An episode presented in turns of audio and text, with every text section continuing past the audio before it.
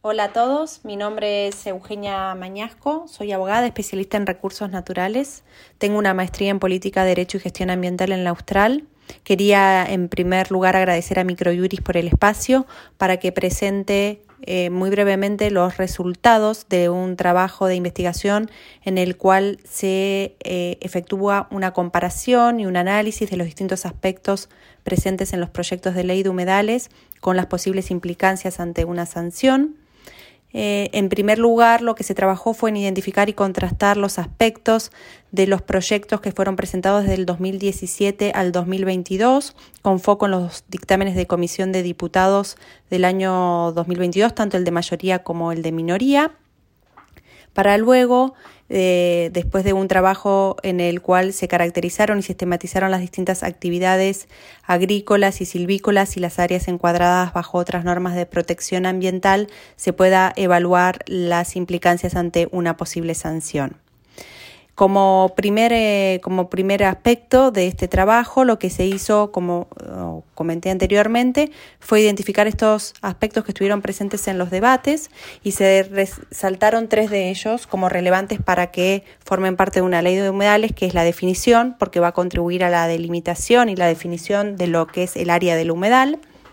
Si bien la definición tiene un consenso técnico y científico desde el año 2016 en la cual un taller de expertos sugiere una definición y posteriormente COFEMA mediante una resolución recomienda que se tome esta.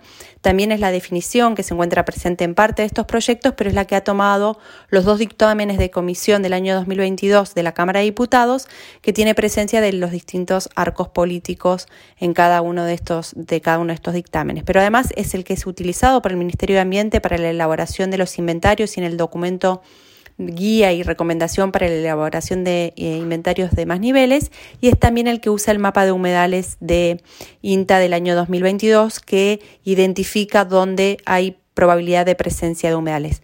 Sin embargo, a pesar de tener este consenso científico, técnico y también político, hay algunos proyectos de ley como el de la provincia de Santa Fe y de Corrientes que establecen una definición distinta. Por eso es importante avanzar en una ley en la cual tenga una definición única.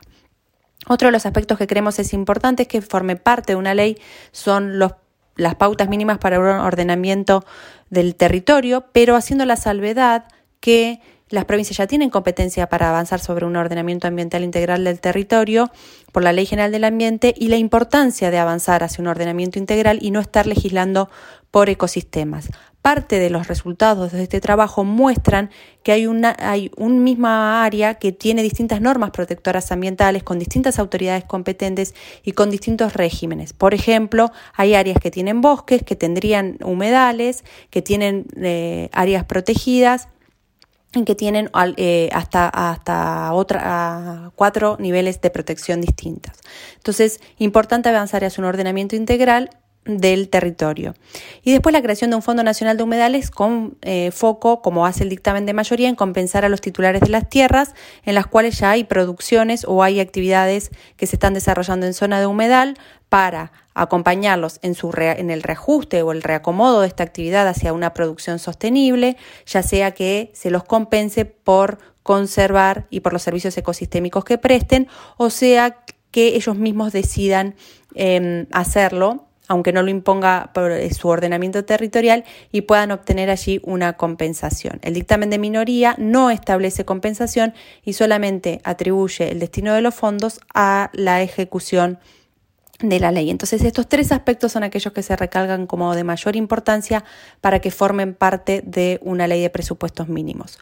No eh, está el Inventario Nacional de Humedales dentro de estos aspectos porque el Ministerio de Ambiente ya es competente para ello. De hecho, ha hecho un inventario nivel 1, ha trabajado en casos pilotos con inventarios de mayor detalle, pero además lo es por la Convención Ramsar sobre humedales y como eh, autoridad máxima ambiental del país. No es necesaria una ley para ordenar un inventario nacional de humedales y, eh, por otra parte, Argentina debiera tener un inventario de todos sus recursos naturales y no solamente de, de, los humedales. Como resultados que voy a destacar eh, de, este, de, este, estudio es que, eh, según el mapa de humedales de INTA del año 2022, el 9.5% de la superficie de la Argentina estaría cubierta por humedales. Estos son 26 millones y medio de hectáreas aproximadamente. De esta superficie que está con presencia de humedales, el 21,29 se encuentran amparados por alguna norma de protección ambiental. Este porcentaje, el 21.29 o 21.3, es el que se encuentra protegido por alguna norma de por al menos una norma de protección ambiental, porque se encontró que hay superficie que está protegida hasta cuatro veces, como le comentaba anteriormente. ¿Qué normas de protección ambiental analizamos? Bosque nativo, sitios Ramsar, glaciares, áreas protegidas nacionales, áreas protegidas provinciales y reserva de biosfera. O sea que el 21% ya se encuentra protegido por alguna de estas figuras. Eh, en cuanto a lo que es cultivos extensivos, los cultivos extensivos pueden ser de verano o de invierno, se, trabajaron se trabajó con el mapa de cultivos de INTA. Y en base a esto, que se superpuso la superficie mm, con probabilidad de presencia de humedales con la superficie de cultivos extensivos, eh, con un promedio de las últimas campañas, arrojó como resultado que el 0,2% de los cultivos de invierno y el 1,6% de los cultivos de verano se encuentran y se realizan en la zona de un humedal. Estos son más o menos 500.000 hectáreas. Se define aproximadamente porque, tanto los, porque los cultivos de, de invierno se dan sobre la superficie de cultivos de verano. Entonces, aproximadamente dentro del porcentaje de superficie de humedales, 500.000 estarían ocupados con algún tipo de cultivo. Ahora, en cuanto a lo que es los cultivos em, silvícolas, es decir, la superficie forestal, es el 0,42. Luego hay que analizar y en más en, detalle y cuál es la implicancia sobre cada una de las provincias y sobre cada uno de los cultivos. Así, por ejemplo, en el caso de la silvicultura, el, la, casi el total de la superficie forestada con Salix, con la especie Salix, se encuentra con presencia de humedal. Y por otra parte, el arroz, por ejemplo, se realiza en un 59.43% en zona de humedal. Entonces, para evaluar las implicancias, también hay que analizar cuál es el cultivo o la especie que está, se desarrolla en, un humedal y cuáles son las provincias que se van a ver más afectadas. Por ejemplo, la superficie em, de cultivos en zona de humedal por provincia la mayor superficie la tiene la provincia de Entre Ríos, seguido por Buenos Aires, Corrientes y Santa Fe.